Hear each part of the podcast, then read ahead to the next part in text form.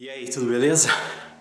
Acabei de voltar de uma pedalada e não quero nem esperar tomar um banho porque me ocorreu uma coisa. Fiquei com muita vontade de compartilhar. Na verdade, ainda tô completamente esbaforido.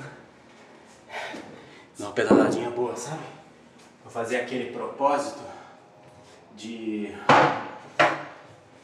exercício, né? Eu não gosto muito, mas tô começando a ver valor nisso. Nós vamos falar disso naquela semana de workshop. Logo no comecinho do ano agora. Mas eu quero falar com você sobre medo. Medo e coragem para a vida. Tá afim? Insight do pedal, vem comigo.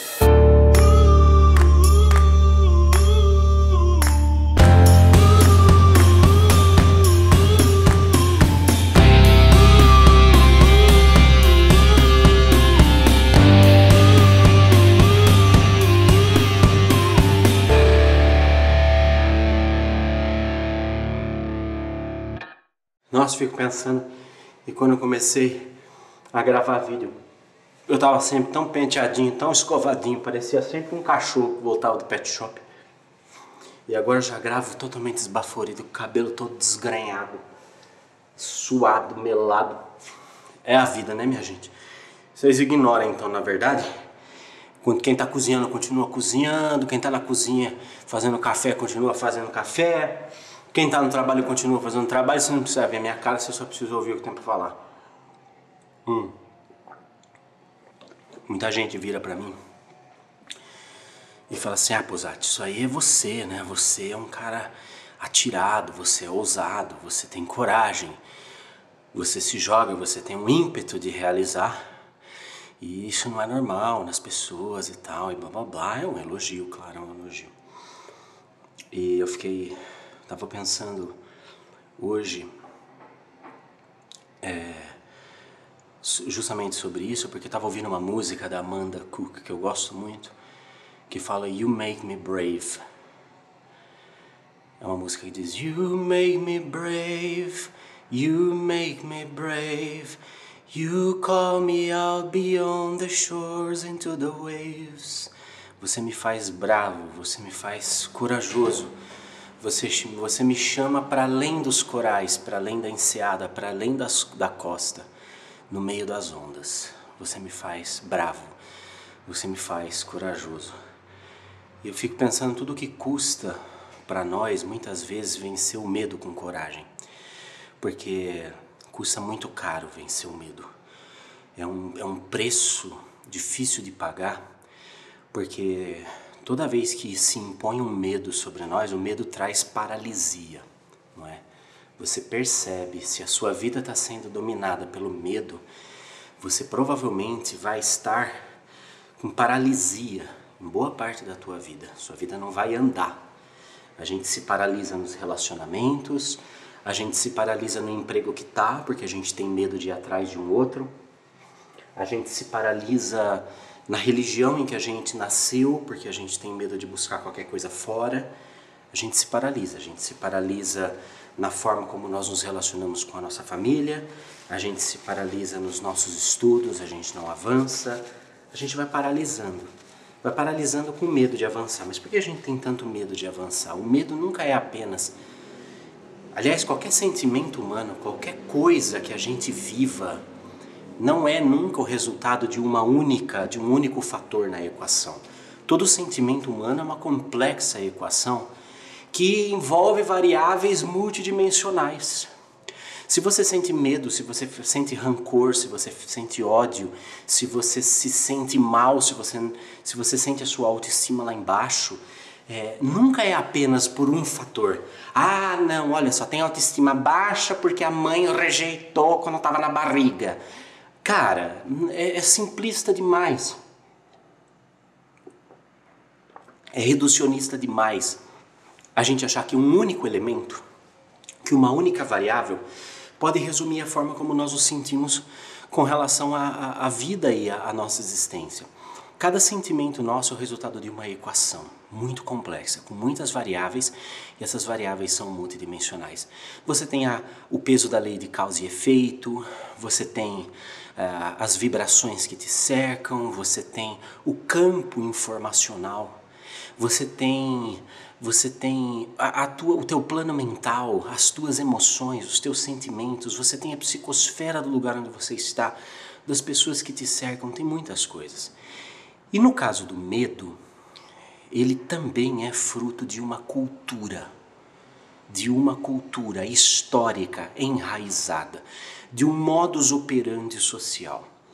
Se a minha geração, eu sou da década de 80, nasci em 83, portanto, na data do presente vídeo, conto 36 anos, quase 37. A minha geração foi educada por uma geração que nasceu na década de 50, 50, 60. A geração dos meus pais é uma geração que viveu da ditadura. Aliás, falar assim, a geração dos meus pais parece que é a culpa deles, né? Mas eles são tão vítimas, vamos dizer assim. São crianças como você, né? Diria o, o relato russo. Eles, eles são da geração da ditadura. Uma geração que aprendeu a engolir o que sentia com farinha e ficar quieto, é? Quantas coisas são muito. Pensa nessas frases assim, ó, se você já não ouviu isso. Quando um burro fala, os outros abaixam a orelha. Eu não quero mais nenhum pio, porque não e pronto. Obedeça e fique quieto. Engole o choro. Quem manda aqui sou eu. Não é? Olha, olha como essas frases são fortes, elas mexem, principalmente se você nasceu na minha geração, e os teus pais foram criados no período da ditadura, isso faz muito sentido para você, não é? Abaixa a cabeça e me ouve, não é? Olha, é melhor ter um emprego com carteira garantido. Para de inventar moda, para de inventar moda. Sossega o facho. Veja, a gente ouviu isso a nossa infância inteira. A gente ouviu isso a nossa infância inteira. Mas isso é assim, é assim que funciona. É assim que as coisas são. Pare de inventar moda. Quando nós nos sentimos acuados e sentimos medo de avançar, de empreender, nós estamos também dando voz a essa, a essa cultura de obediência calada, é essa cultura de abaixar a cabeça diante de uma autoridade estabelecida. Nós estamos cedendo a uma história de opressão, nós estamos cedendo a uma cultura de medo. É melhor ser temido do que ser amado. Isso é Maquiavel, é? que orienta muito a escola militar. Estou falando isso porque sou especialista em estratégia militar. É melhor ser temido do que ser amado. Então, quando nós tememos avançar, empreender, realizar, dar um passo fora do padrão, fora da estrutura, fora da velha opinião formada sobre tudo, fora do velho jeito de fazer tudo, fora, fora, quando nós pensamos fora da caixa, quando nós nos decidimos olhar um pouquinho para nós Quando nós decidimos buscar aquilo que faz sentido para nós, romper esse padrão, nós estamos superando não apenas um medo pessoal, que aí envolve N variáveis, da forma como fomos educados, do nosso passado encarnatório, dos nossos sentimentos, das nossas emoções, do tipo de educação que nós recebemos, mas acima de tudo, nós estamos rompendo um padrão histórico de obediência ao sistema estabelecido. Queria fazer um adendo aqui que é o seguinte: não entenda a minha fala como uma crítica às gerações anteriores, uma crítica assim ácida. Não.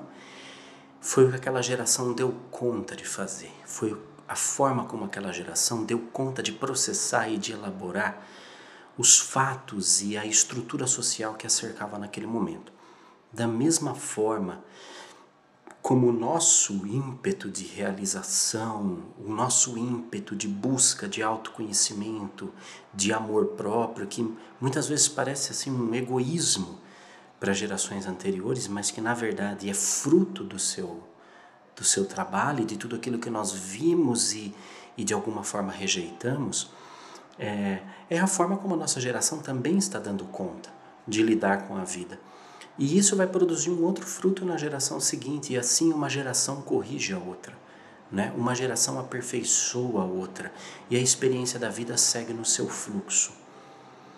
Logo, a superação dessa cultura de medo, essa super, a superação dessa cultura de paralisia, essa cultura de deixa como tá para ver como é que fica, de, de, de me calo com a boca de feijão, como dizia aquela música do Chico Buarque, não é?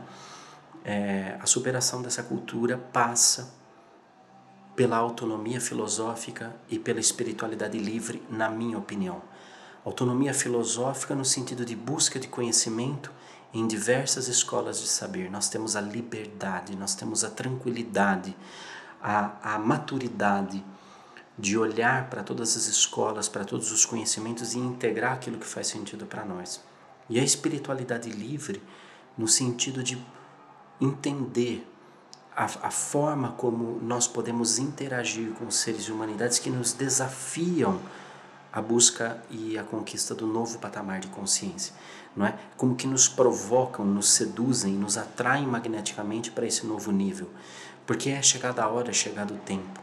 Esses dois pilares de espiritualidade e autonomia espiritualidade livre e autonomia filosófica, na minha opinião, são duas asas que a gente pode bater com o mesmo equilíbrio para alçar voos mais altos, tá? Só para fecha parêntese.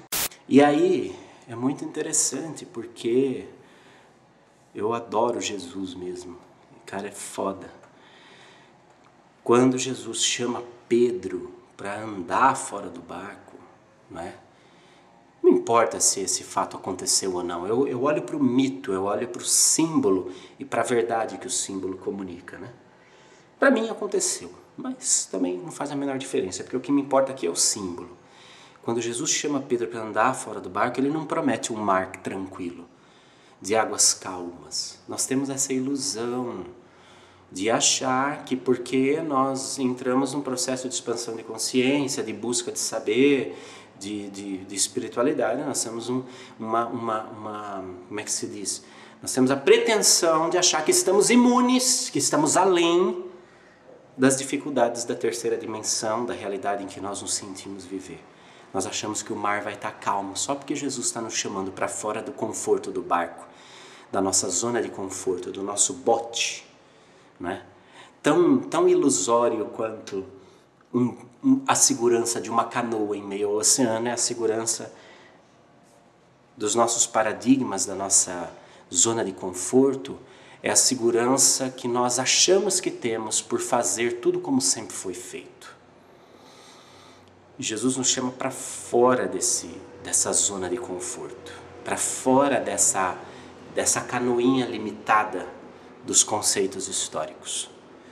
Ele não, no fundo, nós não precisamos nem de embarcação, se nós soubermos o que ele nos propõe.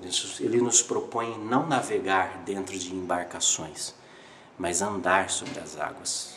Isso, na minha opinião, é autonomia filosófica e liberdade espiritual diante dos reveses da vida, diante das ondas e das agitações. And you make me brave You call me out beyond the shores into the waves. Você me faz bravo, você me faz corajoso. Você me chama para além da segurança dos corais, para além do bote, para além da canoa, no meio das ondas.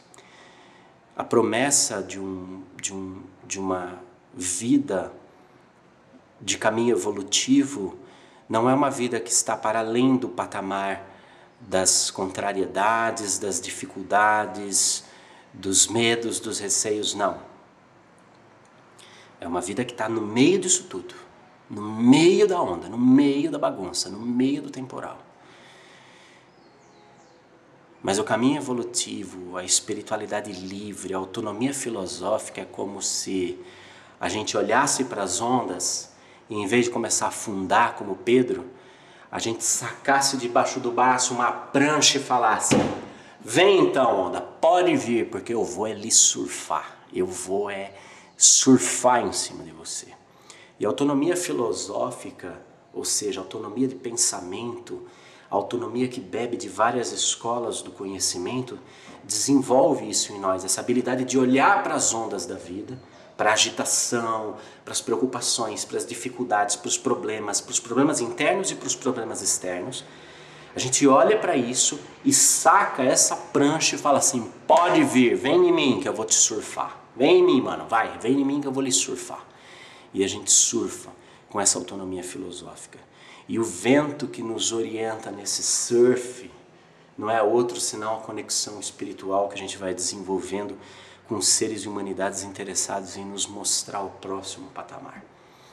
Portanto, romper a cultura do medo, romper a cultura da estagnação, da paralisia, é surfar sobre as ondas da vida no vento que a espiritualidade nos traz. Vento novo, vento de tempo novo, vento do tempo de regeneração. Winds of change, winds of change. Tchau, sempre avante com essa coisa bem importante. Vou tomar um banho que ninguém lhe ferra. Tchau.